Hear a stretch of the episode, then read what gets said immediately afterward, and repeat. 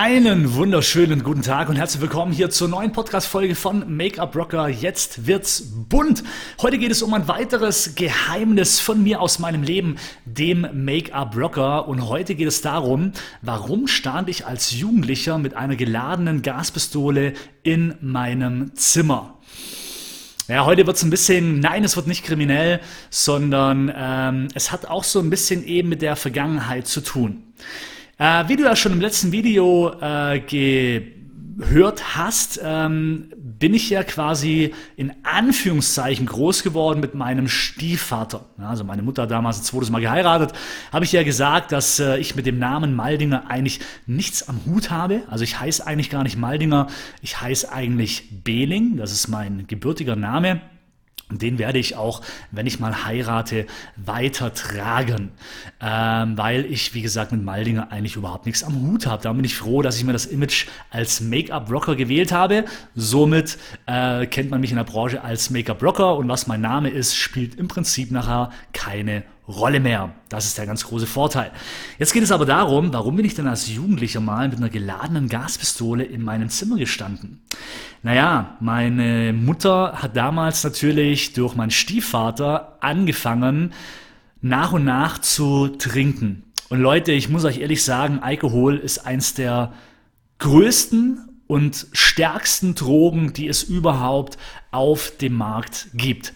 Viele Menschen unterschätzen den schleichenden Prozess zum Alkoholiker und genau so war es damals bei meiner Mutter auch. Ja, sie hat quasi aufgrund von der tollen Beziehung, ja, durch der tollen Ehe mit meinem Stiefvater angefangen, langsam sich auch in den Alkoholkonsum reinzustürzen. Und Leute, wie ist es so? Man beginnt mal abends mit einem Weinchen oder mit einem Sektchen, dann wären es mal zwei, dann wären es mal drei, dann ist eine Flasche, am Wochenende wird es noch mehr und schwuppeldi-wuppeldi bist du in der Alkoholfalle gefangen.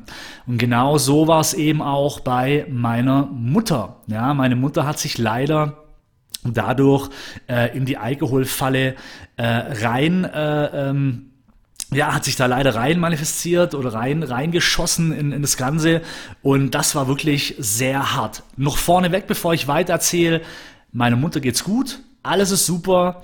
Ähm, sie meine Mutter ist genauso wie ich eine, eine, eine sehr starke Kämpferin. Und ähm, es werden auch später noch ein paar Stories kommen, ähm, wo ich auch von etwas äh, loslassen musste sozusagen äh, im Bereich Drogen.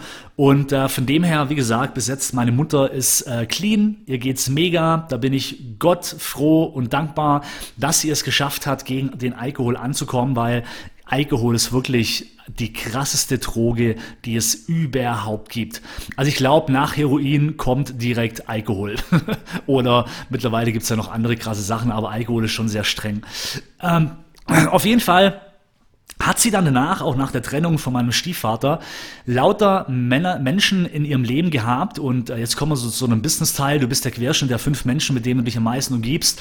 Wenn du auf einmal natürlich in dem Ding drin bist und du trinkst und verfällst im Alkohol, dann ziehst du automatisch natürlich auch Menschen an, die äh, genau das Gleiche tun wie du. Das ist der schleichende Prozess. Darum äh, sind Jugendliche im Drogensumpf gefangen. Darum sind, äh, stürzen viele Jugendliche ab, weil sie mit Menschen zu tun haben, die genau das Gleiche tun wie sie selber. Und genau so war es natürlich auch bei meiner Mutter. Ja, und äh, sie hat natürlich dann lauter Menschen, Männer kennengelernt, äh, Beziehungen gehabt, wo der Partner selber dem Alkohol ähm, gefangen oder im Alkohol gefangen war sozusagen. Und es gab wirklich auch Momente, wo ich dann immer gehört habe, wie meine Mutter schlecht behandelt worden ist, wie meine Mutter ähm, von den Personen, von den Menschen, von den Typen unter Alkoholeinfluss, wie gesagt, ähm, ja, äh, äh, ich nenne es einfach mal auch geschlagen worden ist. So, und wenn du das als Jugendlicher mitbekommst, ich habe mir damals von einem Freund, ich weiß nicht in welchem Alter ich war, aber von einem Freund habe ich damals eine Gaspistole gekauft, äh, die habe ich bei mir deponiert in meinem Zimmer ähm, und äh, da war dann wirklich auch eine Situation, es war auch mehrmals die Polizei immer bei uns, genau aus dem Grund, weil eben die äh, Typen sozusagen handgreiflich geworden sind. Nachbarn haben die Polizei gerufen durch die Schreie und so weiter weiter und so fort. Das kriegst du natürlich als Kind alles mit. Und äh, ich stand dann tatsächlich eben mit einer geladenen Waffe oben, mit einer geladenen Gaspistole und habe mir überlegt, ob ich runtergehen soll und diesem Drecksack die Pistole direkt, in, äh, direkt ins Gesicht schießen soll. Und wenn du das natürlich so als Jugendlicher, Leute, wie gesagt, ich erzähle das jetzt so ein bisschen cool und locker, aber eins kann ich euch sagen, so als Jugendlicher, das sind alles Dinge, die einen prägen. Und es geht hier immerhin um deine Mama, ja, um deine Mutter. Und ich muss euch immer sagen, egal was ist und egal auch, äh, dass meine Mutter dem Alkohol äh, verfallen ist. Ich werde euch später im Laufe der Zeit noch ganz krasse Geschichten erzählen, aber es ist nichtsdestotrotz, ist es eure Mutter, es sind eure Eltern und die Eltern haben euch in die Welt gebracht, ja, und ähm, allein das sollte man schon äh, einem Menschen danken.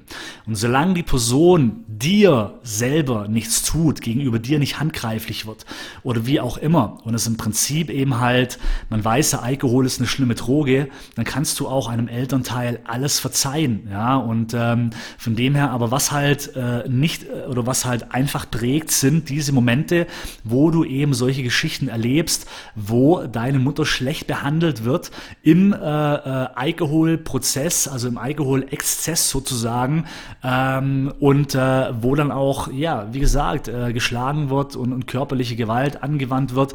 Und das ist schon sehr hart. Und darum bin ich schon als Jugendlicher mal mit einer Waffe oben äh, im Kinderzimmer gestanden und habe überlegt, ob ich runtergehen soll ähm, oder nicht. Und das ist echt ja, das war äh, ein, ein weiteres Geheimnis. Ich möchte immer nicht allzu viel erzählen. Es werden viele kleine Geschichten kommen. Ähm, ich muss mal gucken, wie weit ich in die Tiefe gehe, aber ich werde euch schon sehr nah ranlassen und sehr vieles mitteilen, weil ich jetzt natürlich auch sagen kann, dass äh, alles in Ordnung ist. Ja, also auch all das, was ich erlebt habe, hat dazu beigetragen, wo ich heute bin. Ja, also quasi du kannst immer selber entscheiden in deinem Leben, wie nimmst du das Ganze für dich mit? Eher negativ und verfällst selber in das Ganze oder positiv und nimmst es als Warnung, dass wenn du es tust, du eben siehst, was daraus werden kann. Und für mich habe ich natürlich entschieden, das sozusagen immer als Warnung zu nehmen und äh, einfach weil ich äh, gesehen habe, wie schnell es auch gehen kann, dass du auf einmal im Alkoholsumpf gefangen bist. Das fängt meistens an mit, ach komm, wir trinken abends mal einfach ein Glas Wein. Ja, und dann wären es zwei, dann wären es drei, dann wird es eine Flasche. Und das geht sehr, sehr, sehr schnell. Wie gesagt, ich habe es von meiner Mutter gesehen. Ähm, aber wie gesagt, alles ist gut, sie, ihr geht's gut, alles ist schön geworden, Gott sei Dank. Aber ähm, ich möchte euch teilhaben lassen an der Vergangenheit, so dass ihr seht, okay, wenn ihr am Ball bleibt, wenn ihr, ihr, du, vor allem du, bist verantwortlich für dein Leben und egal welche Scheiße dir passiert, egal was, Du bist trotzdem alleine verantwortlich, was du aus der Situation machst. Niemand ist an der Situation schuld. Natürlich gibt es Auslöser, die dem Ganzen natürlich auch dazu beitragen, aber letztendlich sagt dein Kopf ganz alleine, in welche Richtung du trotz allem gehen möchtest. Und das möchte ich dir mit dem Podcast, mit dem Video hier auf YouTube natürlich auch zeigen, dass äh, du selber allein die Verantwortung trägst für dein Leben und niemand anderer schuld ist, in welche Richtung du dich entwickelst, weil jeder hat sein Päckchen zu tragen, jeder hat seine Schicksalsschläge, aber letztendlich ist es dein Leben und du musst wissen, was du daraus machst. Ich äh, hoffe, äh, dir hat der Podcast oder das Video gefallen. Wir hören oder sehen uns dann beim nächsten Mal. Rock the Make-up und vielen lieben Dank, dass du Teil der Make-up Rocker Community bist.